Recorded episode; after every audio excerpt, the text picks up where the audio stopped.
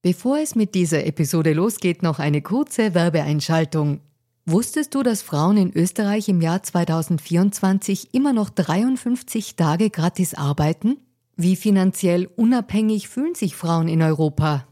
Die Mastercard Finanzstudie 2024 hatte sich zur Aufgabe gemacht, aktuelle Themen wie den Gender Pay Gap und die finanzielle Selbstbestimmung von Frauen näher zu untersuchen. Finanzielle Bildung ist enorm wichtig für Frauen, um ein unabhängiges Leben führen zu können. Die Ergebnisse der Studie zeigen eindeutig, dass es noch viel zu tun gibt, insbesondere wenn es um die Förderung der finanziellen Selbstbestimmung von Frauen und Ungleichheiten im Job geht. Als weltweit führendes Technologieunternehmen im Zahlungsverkehr setzt sich Mastercard für eine inklusive digitale Wirtschaft ein, von der alle Beteiligten weltweit profitieren. Mastercard engagiert sich stark dafür, eine bessere Welt für Frauen in der Arbeit und in der Gesellschaft zu schaffen. Das beginnt bei dem Ende des Gender Pay Gaps im Mastercard-Universum und endet bei aktiven Förderungen für Kleinunternehmerinnen, Startups sowie jungen Mädchen in MINT-Karrieren. Weitere Informationen findet ihr unter www.mastercard.at-de-at. Und jetzt geht's weiter mit Fair and Female.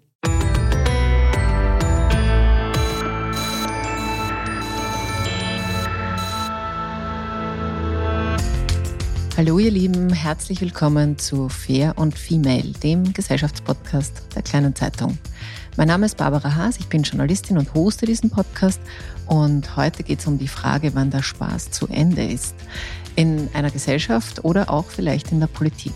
Denn mein Gast ist einer, der fast wie ein Hofnarr schon seit längerer Zeit die Politik kommentiert, sich auch darüber lustig macht, aber dabei selber ein Politiker ist und in diesem Jahr sogar bei der Bundespräsidentenwahl antreten will. Ich freue mich, dass er da ist. Herzlich willkommen, Dr. Marco Bogo. Schönen guten Tag. Lieber Marco Bogo, du heißt gar nicht Marco Bogo, sondern anders, aber das ist deine Künstlerfigur.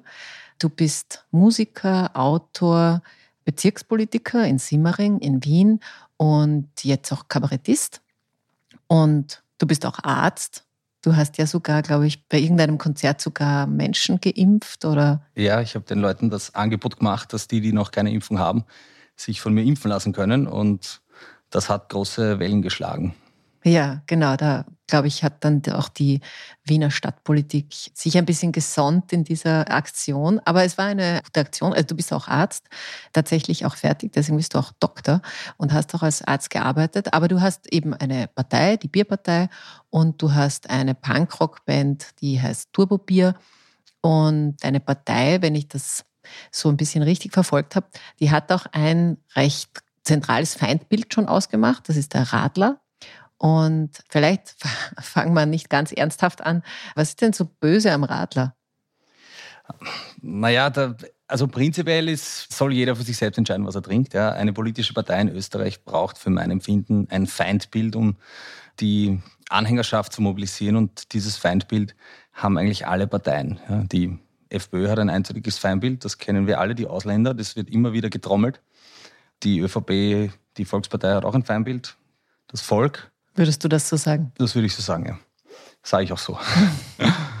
ich habe mir gedacht, die Bierpartei braucht auch ein eindeutiges Feindbild, auf das sich alle irgendwie verständigen können und habe da den Radler auserkoren, muss aber gleich dazu sagen, wirklich in Wahrheit ist es mir wurscht, wer was trinkt.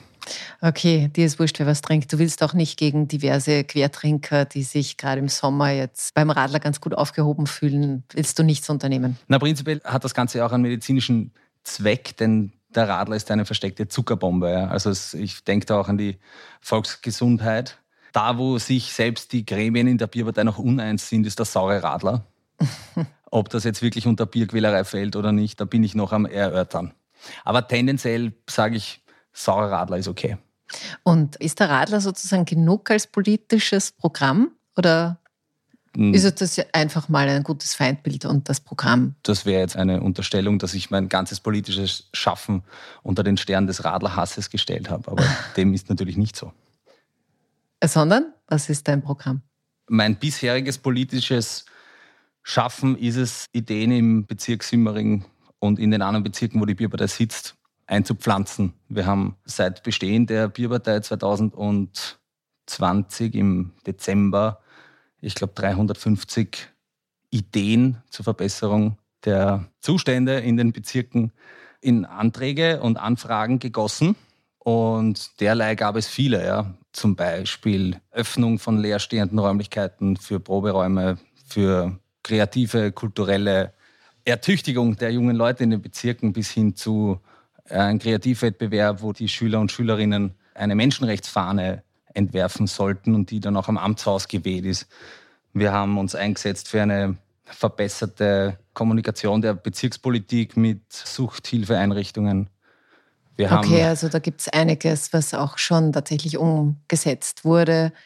Aber dir geht es um das Miteinander, kreativ sein, dir geht es auch um Musik, um, was du gesagt hast, Proberäume und so weiter. Das ist so der Fokus. Es geht nicht nur um den Bierbrunnen, der ja auch noch irgendwie ansteht, wenn ich das. Ja, also es geht natürlich auch um den Bierbrunnen. Ich glaube, es sollte ein Bierbrunnen überall an jeder Ecke stehen. Das ist mein Traum einer perfekten Stadt. Ja. Ich weiß natürlich, dass das schwierig sein wird, das zu erreichen.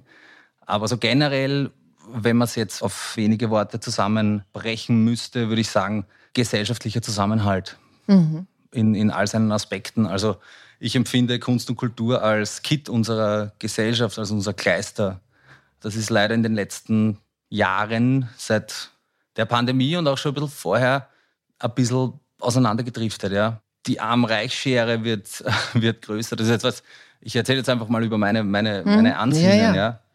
Wir rutschen in eine Art Zwei-Klassenmedizin, ja. Und eben auch die kulturelle Landschaft jetzt, um aufs Corona-Thema zu kommen, auch wieder, wird ein bisschen ausgedünnt. Und das ist aber sehr wichtig. Und ich glaube, wenn der Arbeitstag für viele um 17 Uhr endet, dann sollte man in seiner Freizeit auch noch irgendwie gute Angebote vorfinden. Und dafür macht sich die Bierpartei stark. Jetzt einmal auf Bezirksebene. Das sind aber alles so Ideen, wie gesagt, 350 Anträge bis jetzt, die man alle im Internet inzwischen einsehen kann. Das war auch ein bisschen Hocken, die alle mal ja, da ins Web zu bringen. Aber das sind auch so Ideen, die halt in den Bezirken derweil, die wir offen ausgesprochen haben, ja, Natürlich sind da auch Themen dabei, wie der angesprochene Bierbrunnen, den ich leider noch nicht in Simmering durchsetzen konnte, weil der politische Mitbewerb das mir verunmöglicht hat bis dato, aber ich kämpfe weiter. Das sind aber alles Themen, die man auch außerhalb der Bezirksgrenzen irgendwie angehen könnte. Und ich habe immer gesagt, mir geht es darum, gute Ideen aufs politische Parkett zu bringen, ja, weil für mein Empfinden mangelt es an guten Ideen und an offener und aufrechter Kommunikation in der Politik. Und das lässt sich auch auf, sicher auch in anderen Bezirken ausrollen. Mhm. Ja, super. Wir kommen dann ein bisschen später nochmal auf die Politik, die dich umtreibt und wo du auch seit der Gemeinderatswahl in Wien ja auch tatsächlich Bezirksrat bist. Aber ich möchte vorher noch ganz kurz über was anderes reden, weil neben diesen Aktivitäten bist du eben auch jetzt frisch Kabarettist. Am 30. Mai hatte dein Programm Premiere in Wien. Es heißt Geschichteldrucker. Und vielleicht musst du mir erklären, was ein Geschichteldrucker ist. Ich denke ja, ein Geschichteldrucker ist jemand, der es mit der Wahrheit nicht so ganz ernst nimmt oder nicht so genau nimmt, der ein bisschen übertreibt. Bist du der Geschichteldrucker oder erzählst du über Geschichteldrucker? Sagen wir so, wie es dazu kam. Ja, ich habe letztes ein Buch geschrieben, das heißt Geschichten und da äh, hole ich so ein paar lustige Anekdoten aus dem Alltag eines Musikers hervor oder auch eines Politikers oder all diese verschiedenen Festivitäten, auf denen ich da tanze im bildlich gesprochen. Und war dann damit auf Lesereise. Und das hat mir extrem viel Spaß gemacht, weil ich da aus meinem Buch gelesen habe und zwischendurch, zwischen meinen Geschichten aus dem Buch, doch noch das eine oder andere Geschichtel in meinem Kopf gefunden habe und das halt relativ unvorbereitet und frei erzählt habe. Und war damit auf Lesereise in Österreich und das hat mir ziemlich taugt. Ja. Und das Feedback der Leute war in die Richtung, naja, ich war schon lange nicht mehr in so einem guten Kabarett. Ja? Und ich mir gedacht, hey, das, ich habe gar kein Kabarett gemacht, ich habe was gelesen und dazwischen was erzählt. Und dann war so die Fortsetzung von dem Geschichtenteil eben so, naja, ich könnte das ja noch weiter ausbauen und ein passender Name erschien mir Geschichteldrucker, weil natürlich sind die Geschichten, die ich erzähle in meinem Programm, pointiert und überspitzt. Deswegen passt der Titel ganz gut. Aber ich muss auch ganz ehrlich dazu sagen, sie sind auch so passiert. Ja? Zumindest glaube ich, mich in dieser Art und Weise daran erinnern zu können. Das kann ich betonen. Ja, es ist pointiert, überspitzt, aber es ist sicher auch ein Funken Wahrheit drin. Und unterm Strich muss man es ja nicht immer ganz genau am Ende wissen, ob an einer guten Geschichte jetzt alles wahr ist oder ob es vielleicht der Dramaturgie wegen mhm. etwas überzeichnet wurde. Aber du würdest sagen, solche Geschichten oder ein Geschichteldrucker ist dann nicht sowas wie Fake News nur auf Österreichisch? Nein, also wenn zum Beispiel mein Onkel Peter im Wirtshaus sitzt und eine Anekdote seiner Jugend erzählt, dann erzählt das ja auch so, dass ich mich gut unterhalten fühle, ja. Wenn ich meinen Onkel Peter kenne, dann weiß ich, okay, das kann genauso passiert sein. Ob es wirklich genauso passiert ist, werden wir wahrscheinlich nie erfahren, aber ich war gut unterhalten. Und darum geht es ja im Endeffekt. Mhm. Ja, also kann man sich freuen und gibt es auch viele Termine, irgendwann sogar auch in der Steiermark, glaube ich, habe ich gelesen. Das dauert aber noch ein bisschen. Nochmal ein bisschen zurückzukommen auf diese, nicht aufs Geschichteldrucken, aber so auf die Frage, wie viel Spaß und wie viel Wahrheit braucht die Politik und die Gesellschaft. Ich habe irgendwie so das Gefühl, dass so viel Wahrheit gibt es momentan nicht in der Politik. Es ist viel passiert und viel Vertrauen ist vielleicht auch weg. Das ist vielleicht auch eine Chance für politische Gruppierungen wie deine Bierpartei. Aber Gibt es für dich so einen Punkt, wo du sagst, da hört sich jetzt der Spaß auf sozusagen? Also bei der Bundespräsidentschaftswahl das ist was anderes als jetzt die Gemeinderatswahl. Also da möchte ich mich jetzt anders zeigen oder mit anderen Themen kommen. Oder denkst du, dass du tatsächlich so ein bisschen ein Vakuum füllen kannst? Also ich sehe eigentlich gar nicht so viel qualitativen Unterschied zwischen einer Gemeinderatswahl oder jetzt einer Präsidentschaftswahl oder einer Nationalratswahl. Es ist immer eine Wählerstimme, die man kriegt. Ja? Und das ist ein hohes demokratisches Gut, dass wir diese Stimmen frei vergeben können an Leute, die wir gut finden, denen wir Glauben schenken und wo wir denken, okay, die machen was besser. Ja, das war auch bei der Bierpartei so, dass trotz des pointierten Namens und unkonventionellen Namens sehr viele Leute darin eine Chance gesehen haben, dass sich was verändert. Ja. Ich weiß, dass ich natürlich auch unkonventionell bin ja, und sicher aneck. Das ist meine Art. Aber vom Konventionellen hatten wir jetzt, glaube ich, genug. Und dass das Konventionelle nur bedingt gut funktioniert hat, das sahen wir auch. Und ich glaube, die Österreicher und Österreicherinnen sind erschöpft und abgestumpft aufgrund dessen, was passiert ist. Es war so eine Fülle an, Entschuldigung, Schaß, was da runtergerannt ist und was auch jetzt weiterhin die Gerichte beschäftigt und dergleichen, dass ich es ihnen auch nicht übel nehmen kann, dass sie sagen, hey, ich habe ich hab die Nase voll, ich, da muss sich was verändern und ich bin auch nur ein Bürger dieses Landes, der sich eigentlich genau das Gleiche denkt. Ich will da anpacken und irgendwas anders machen, weil ich bin wirklich ganz ehrlich der Meinung, das geht besser. Das geht alles besser. Ja? Nochmal zum abgestumpft und erschöpft sein. Es ist wirklich so viel passiert. Die Reizschwelle ist so hoch schon, dass sich irgendwer über irgendwas wirklich mokiert. Die wurde von den politischen Akteuren in dem Land in die letzten Jahre, muss man sagen, wirklich ganz, ganz, ganz nach oben getrieben. Also ich glaube, man müsste den Bundeskanzler in Handschellen abführen, dass noch irgendwer sagt, okay, ja, das ist jetzt arg. Aber sonst haben wir alle Eskalationsstufen durchgespielt. Ja. Es gab Hausdurchsuchungen im Kanzleramt. Ja. Es ist wirklich, es ist alles passiert. Wir haben einen Vizekanzler, der in Allmachtsfantasien sich zeigt. Also es ist ziemlich arg eigentlich, wenn man sich das so vor Augen führt. Ja, du hast es jetzt eh schon gesagt, dass wir so viele Eskalationen jetzt schon erlebt haben in den letzten drei Jahren. Also wer zufällig nicht in Österreich oder auf der Welt war, sage ich nochmal ganz kurz, was alles, also nicht alles, was passiert ist, aber äh, vom Ibiza-Video ausgehend, Hausdurchsuchungen hast du schon gesagt. Es gibt natürlich viele Ermittlungen, es gibt Chats, die unterirdisch sind und da muss man immer sagen, mutmaßlich war da alles Mögliche im Argen. Es klären am Ende die Gerichte, aber es gibt Ermittlungen in vielen Richtungen. Und was ich mir irgendwie denke, ist, dass wir hier in Österreich trotzdem immer diesen Operettenschmäh noch gut finden. Also wir sehen, dass was arg ist und wenn irgendwer einen Witz dann drüber macht, dann finden wir eigentlich die Geschichte über den Witz besser. Da können wir uns gut damit befassen. Du bist viel auf Social Media unterwegs. Wie geht's denn dir mit dem, ich habe eigentlich genug davon und irgendwie ist es aber auch witzig? Nein, die besten Witze schreibt das Leben selbst oder die Politik in dem Fall. Vieles ist schon so ein Presseartikel nicht von einem Tagespresseartikel mehr zu unterscheiden. Ja. Ich glaube, ein Humor ist mein Umgang damit, das auch irgendwie zu verarbeiten. Ja, ich glaube, viele können auch nur noch drüber lachen, weil es in Wahrheit manches sehr schockierend ist, was anscheinend alles geht und ging, dass man eigentlich nur noch mit einem Witz noch ärger dastehen kann, wie es ist. Und ich glaube, Nestreu war es mal, der gesagt hat, wenn wir schon beim Operettenschmäh sind, ja, man muss die Leute zum Lachen bringen und dann kann man ihnen alles hineinstopfen. Ich glaube, das ist so ein bisschen ein Schuhlöffel auch, diese Thematiken aufzubereiten, weil die Realität, die ist einfach zu traurig für mich manchmal auch. Und hilft es dir, wenn du dann einen Tweet machst oder mehrere oder ein Video? Also hilft es dir persönlich auch oder machst du es für deine Audience? Also ich finde es selber auch lustig, ja. Also so ist schon, ja. Wenn jetzt was sehr überspitzt formuliert ist und gut pointiert und einfach, ja, zum Lachen, dann freue ich mich selber drüber. Das mache ich auch für mich und brüte da lange über gewisse Ideen.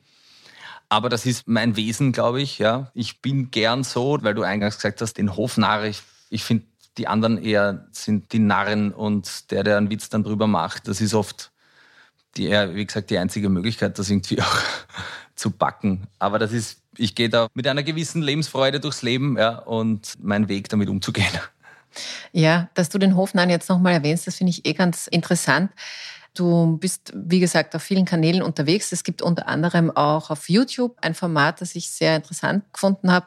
Es heißt Der Goldene Sebastian und hat natürlich keine Ähnlichkeiten mit jemandem, der Sebastian heißt und mal aktiv war in der Politik.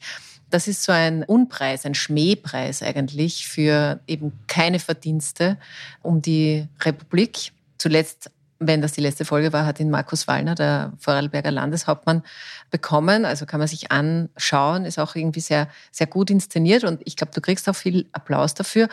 Und was ich mir dabei gedacht habe, ist, es gibt ein Format, das auch mit diesem Hofnahen spielt.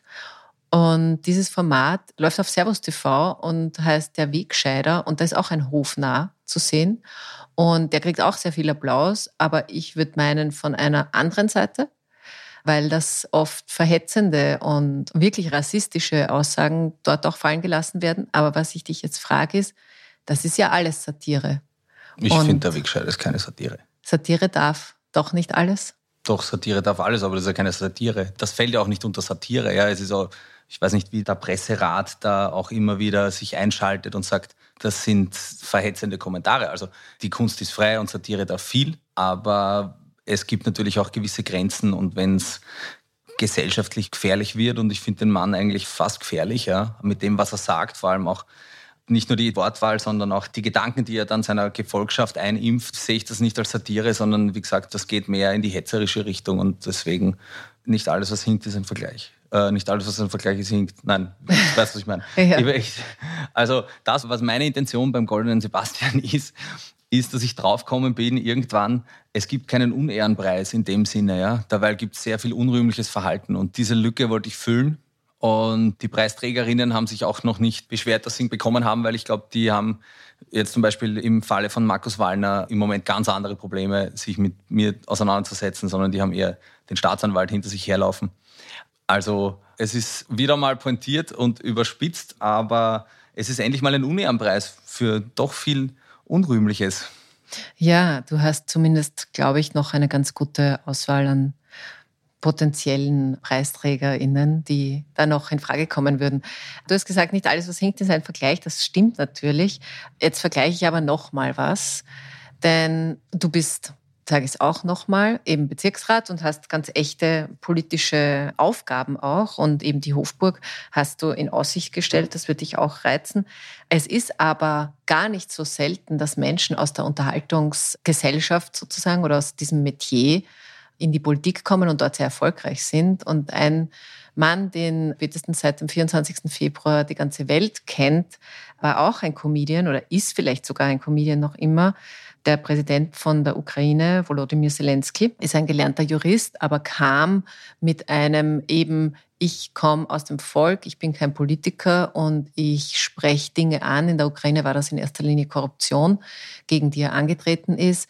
Jetzt ist er sozusagen zur Widerstandsfigur gegen den russischen Aggressor geworden. Aber was ich dich frage, jetzt wirklich auf einer menschlichen Ebene, warum glaubst du, sind Menschen von gelernten PolitikerInnen schon so angenervt? Und was ist die Chance bei Menschen so, wie du jetzt einer bist, der einfach aus einer anderen Ecke kommt, bisschen also greifbarer ist, selbst wenn du eine Kunstfigur bist oder mit einer auftrittst, trotzdem merkt man, dass du ein Mensch bist und du magst pointen. Also was ist, weißt du, was ich meine? Ich denke, dass, wie ich vorher schon versucht habe zu skizzieren, die Leute sind erschöpft von dem Typus des Politikers. Du hast jetzt auch eigentlich von konventionellen Politikern gesprochen. Ich empfinde eigentlich, unsere Vertretung im Nationalrat sollten ja eigentlich solche Leute sein. Es geht ja darum, das Volk zu repräsentieren. Ja? Und das sollten ja wirklich Normalos sein, wo sich das aus den verschiedenen, so vielschichtig unser Land ist, ja, so vielschichtig sollte das auch im Parlament irgendwie sein. Und dieser Typus Politiker, das ist ja auch ein ganz komischer Beruf irgendwie, ja, weil in dem Moment, wo man halt Politiker ist, denke ich, ist man schon so ein bisschen auf diesem klassischen Politikersprech, Politikerverhalten und so. Und man sieht das ja selbst oft, wenn ein Politiker oder eine Politikerin in der ZIP 2 sitzt und es schafft, 20 Minuten zu sprechen, aber nichts zu sagen. Da ärgere ich mich auch immer selbst drüber. Und ich glaube, so geht es sehr vielen Leuten, die einfach sich denken, hey, wieso antwortest du nicht? Wieso kommunizierst du nicht offen, gerade ehrlich, sag's doch. Ich finde das auch immer so wirklich arg, wenn es heißt, wir haben heute die Clubobfrau der Grünen, wir haben den eingeladen, wir haben den eingeladen, den eingeladen und niemand traut sich quasi dort zu stellen und zu sagen, okay, so ist die Situation, das versuchen wir dagegen zu machen, das war ein Fehler, es tut uns leid, es tut mir leid, ich ziehe die Konsequenzen daraus. Sowas, sowas gibt es einfach in diesem, zumindest sehe ich das bei uns nicht. Ich sehe immer nur, wer nicht kommen mag. Das ist eigentlich verheerend, weil ich empfinde die Politiker schon oder, oder die, die Politik machen, als Vertreter, als Volkesvertreter und die haben einen Auftrag und der heißt halt auch, den Menschen ist die Wahrheit zuzumuten. Aber wenn ich nicht hingehe und nichts dazu sage, dann lasse ich die Leute irgendwie deppert sterben und ich glaube, das geht vielen wirklich am Senkel und das ist auch mein Antrieb in Wahrheit. So, Alter, das kann es ja nicht sein. Das kann es ja jetzt noch nicht gewesen sein. man muss ja gewisse Aufrichtigkeit auch haben. Mhm. Aber glaubst du, ist es immer so leicht, sozusagen klare Worte zu finden? Weil es sind halt, manche Dinge sind halt komplex. Du kennst es jetzt sozusagen aus Bezirksebene, aber wenn du mehr zu verantworten hast. Und natürlich ist Politik auch immer ein Interessensgemisch. Vielleicht ist es nicht immer so einfach. Ich will jetzt niemanden verteidigen. Ich sage nur, super am Tisch hauen kann man natürlich, wenn man ein bisschen am Rand steht und sagt, ich weiß, wie Politik funktioniert, ich habe auch Meinungen zu diesem und jenem Thema, aber ich muss es jetzt nicht verhandeln, verantworten, schauen, dass man das irgendwie auf die Reihe kriegt. Denkst du nicht, dass es darum auch geht? Natürlich hängen da viele Interessen dran und zusammen und es ist ein Gemengen Informationen und bla, ja, ist eh klar. Aber dann stelle ich mich trotzdem dieser Sache und sag, hey, so schaut's aus, wir wissen es gerade nicht. Und alles andere kommt dann letzten Endes beim Empfänger, und das bin dann auch ich als normaler Bürger, als, hey, die versuchen das zu verschleiern, verduschen oder so. Auch wenn die Gemengelage eine komplexe ist, ja, und das ist den Leuten dann halt auch zu sagen, Freunde, es ist gerade super kompliziert, ja. Wir haben da ein Gesetz verabschiedet, die Bevölkerung will da nicht mitgehen, wir müssen das jetzt bewerten. Aber ich finde, das Schlimmste ist immer so ein bisschen den Mantel des Schweigens drüber zu halten, ja. Wie jetzt zum Beispiel diese Impfpflichtdebatte war, ja. Dann muss ich mich vielleicht auch hinstellen und sagen, ganz schlecht ausgearbeitet, wir haben das vergeigt, ja, wir haben die Situation falsch eingeschätzt oder, oder wir haben alles richtig eingeschätzt, wir stehen dazu, das ist so. Aber ich habe immer so das Gefühl, dass man sich da verdrückt und den Leuten ist, glaube ich, wirklich, denen fehlt das, dass jemand auch mal offen und ehrlich was sagt, auch wenn was schiefgerennt ist, ja.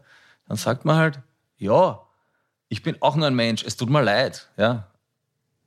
Ja, ja, kommt nicht so oft vor. Das letzte Mal, dass sich jemand noch entschuldigt hat, das war, glaube ich, EHC Strache, dass das alles eine psoffene Geschichte war, damals vor drei Jahren. Ich weiß nicht, ob das so, so eine ultimative Jahren. Entschuldigung war. Also Entschuldigungen schauen irgendwie anders aus und die, die ich meistens sehe in Nachrichtensendungen, das sind irgendwie nicht so Entschuldigungen. Und es ist ja, also ich finde es auch immer besser, man kommuniziert was offen, als wie man verschweigt oder man, man drückt sich halt. Das ist mhm. und auch und das kennen wir ja auch aus Österreich. Man nimmt den Hut, wenn was wirklich voll in die Binsen gegangen ist, ja. Und das existiert ja in diesem Land nicht. Da wird man eher befördert, glaube ich. Du, Marco, du sitzt mir gegenüber und hast eine Jeans an, deswegen sehe ich jetzt deinen Oberschenkel nicht. Aber ich glaube zu wissen, dass dort ein Tattoo ist. Also du hast mehrere Tattoos, manche sehe ich auch, aber das hier nicht. Und das ist ein Konterfei des Alt Bürgermeisters von Wien, Michael Häupl, mit einem Irokesen, mit einem roten Irokesen. Und das bringt mich zu der Frage, ob in dir vielleicht ein Sozialdemokrat steckt oder ob du einfach nur Fan bist von jemandem, der in der Politik war und gerne Spritze zumindest getrunken hat, wenn schon nicht Bier. Was hat es denn damit auf sich? Um die Geschichte von vorne weg zu erzählen, ich habe Das erste Albumcover von Tuobier zierte eben den Herrn Häupl, ja. Ich habe mal einfach ein Foto aus dem Internet gefladert und habe ihm einen Irokesen aufgesetzt und einen Mittelfinger dazu retuschiert. Nicht, weil ich ein Sozialdemokrat bin, sondern die Art und Weise, wie er manche Dinge gehandhabt hat, doch authentisch und ehrlich waren und er diesen Hang zum Spritzerliebe daraus nie einen Hehl gemacht hat. Und er dadurch in einer Zeit, wo ich quasi in Wien aufgewachsen bin, so eine Art Kultfigur wurde. Und kaum jemand hat sich, glaube ich, auch viele seiner Aussagen so wenig vorher überlegt, aber sie doch dadurch derart gut getroffen. Ja? Und das hat mir taugt. Ich habe mir gedacht, das ist eigentlich ziemlich Punk. Und, und deswegen, du meinst, Michael Häupl ist Punk gewesen oder, naja, oder für also, dich? Also Punk war er eigentlich nicht, ja, aber für einen Politiker war er ziemlich Punk, ja, das kann man schon so sagen. Also da ist schon ziemlich viel direkter hingegangen. Und deshalb habe ich ihn hergenommen und ihn so dargestellt. Ja. Sein damaliger Landesparteisekretär hat dann dieses Cover entdeckt und mir so einen Rechtsstreit in Aussicht gestellt. Ja. Den hat er dann, glaube ich, auch entlassen. Ich hoffe wegen dem Cover, aber ich glaube aus anderen Gründen.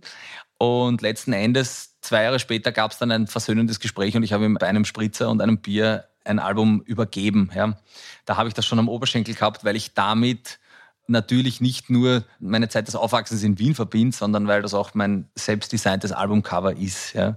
Es wird dann gern verkürzt dargestellt, wie ich sei der größte Michi Häupl-Fan auf der Welt. Ich finde die Art und Weise, wie er das gehandhabt hat, finde ich manchmal echt gut ja, und lustig auch. Aber vor allem weniger lustig und gut, sondern offen und authentisch. Und das gefällt mir halt mehr, wie wenn sich irgendein Politiker verbiegt. Ja. Michael Häupl hat ja, wie er sozusagen in die Politpension gegangen ist, mehr oder weniger aufgehört, Spritzer zu trinken, eine ganze Zeit lang.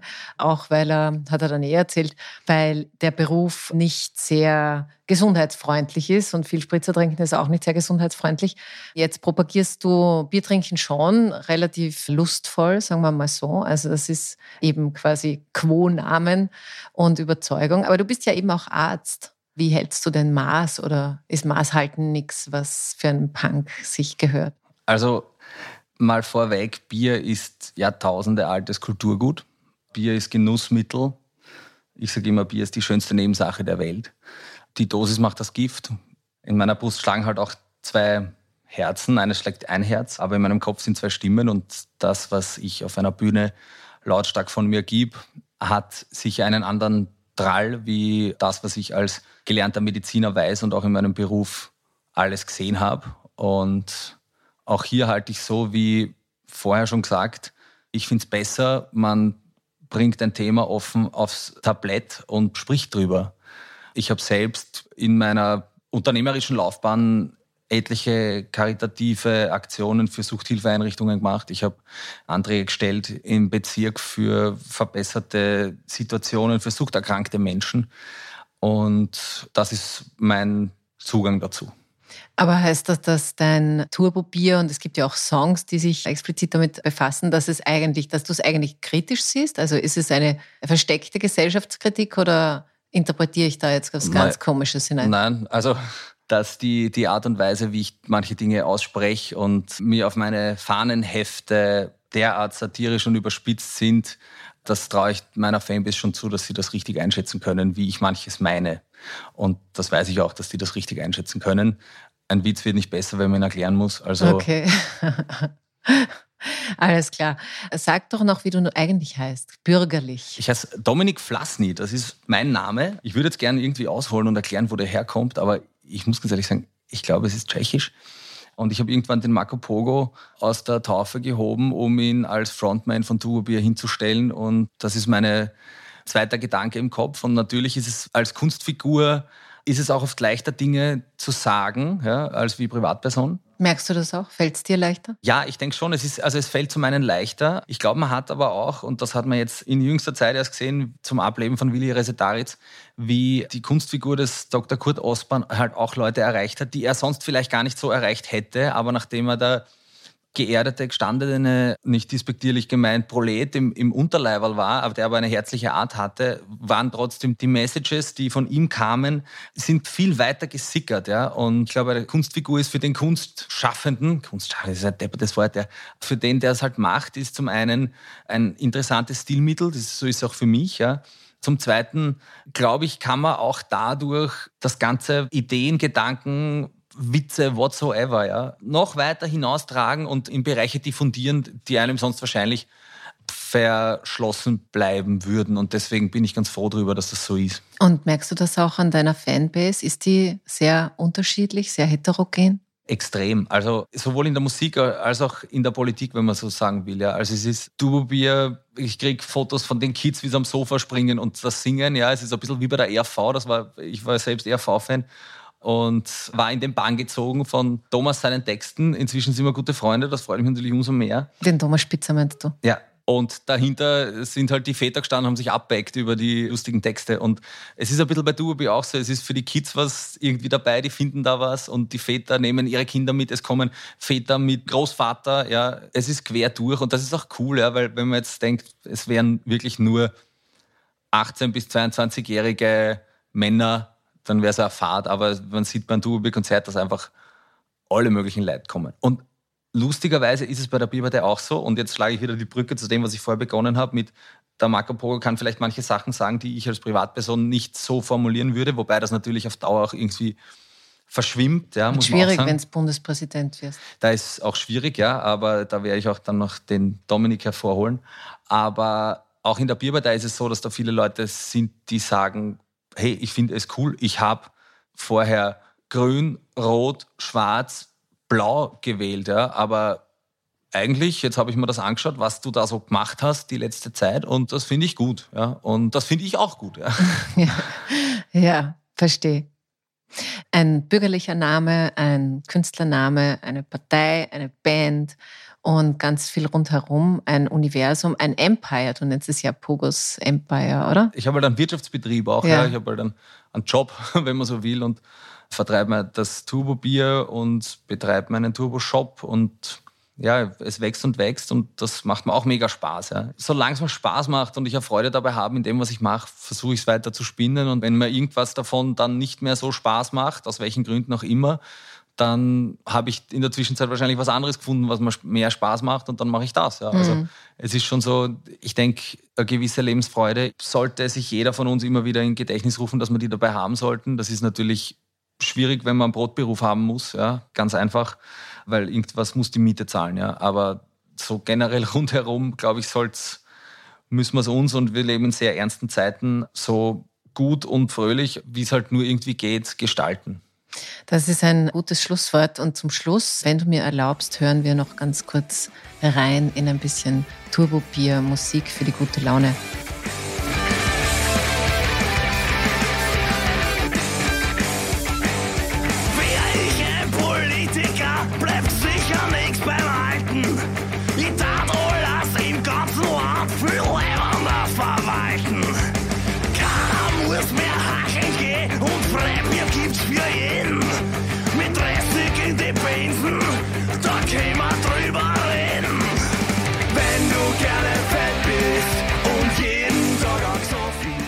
Lieber Marco, lieber Dominik, ich weiß nicht genau, ich sage Marco jetzt einfach mal. Easy. Äh, vielen Dank, dass du da warst, auch für das ehrliche Bemühen, ein bisschen reflexiv zu sein.